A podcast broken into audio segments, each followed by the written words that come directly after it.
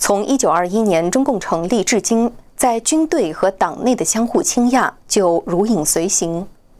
红军成立了短短三年后，就因为权力斗争而爆发了内乱和屠杀。在短短两三年间，至少七万多名红军被自己人用整肃 AB 团的名义虐杀。一九三零年，中共在江西建立的所谓苏区发生了激烈的权力斗争。时任红一方面军总政委和总前委书记的毛泽东，为了剪除赣西南地方红军李文林等异己，以整肃 AB 团的名义，发起了肉体消灭的清洗。所谓 AB 团，是一九二六年国民党内的反共者成立的反布尔什维克团体，不过早在一九二七年就已解散。据大陆官方杂志《同舟共济》二零一二年第三期记载，其实一九三零年在中共赣西南甚至整个中央苏区根本没有 AB 团，但在相互倾轧的背景下，中共赣西南特委一九三零年九月下发了一份紧急通告，表示 AB 团非常阴险狡猾，非用最残酷的拷打绝不肯招供出来。据史料记载，酷刑的种类达到一百二十多种，例如香火烧身、洋钉钉穿手掌。火烧下身、小刀割肉等等。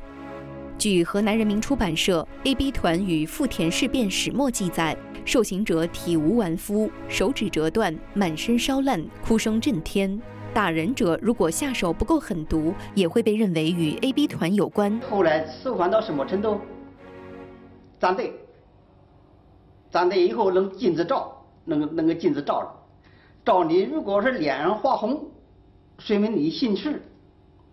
你就是受犯对象，走挖出杀掉。所有在酷刑下招供者都被立刻处决。为了节省子弹，处决方式主要是梭镖刺杀、棍棒打杀、大刀砍杀。我那个血呀，打到这个手臂上，手啊粘在一块儿，拉不下来。这个山呐，就是人从下面从下面倒，就把这个整个山沟都填满了。始发于赣西南的反 AB 团，很快的扩展到各个苏区。据中共党史研究室编写的《中国共产党历史》上卷记载，红军中大约有七万人因为所谓的 AB 团被杀。一九四九年，中共执政以后，掌握了所有的暴力的机关，他更是肆无忌惮的这样做。对于高饶集团、彭德怀、刘少奇都是如此。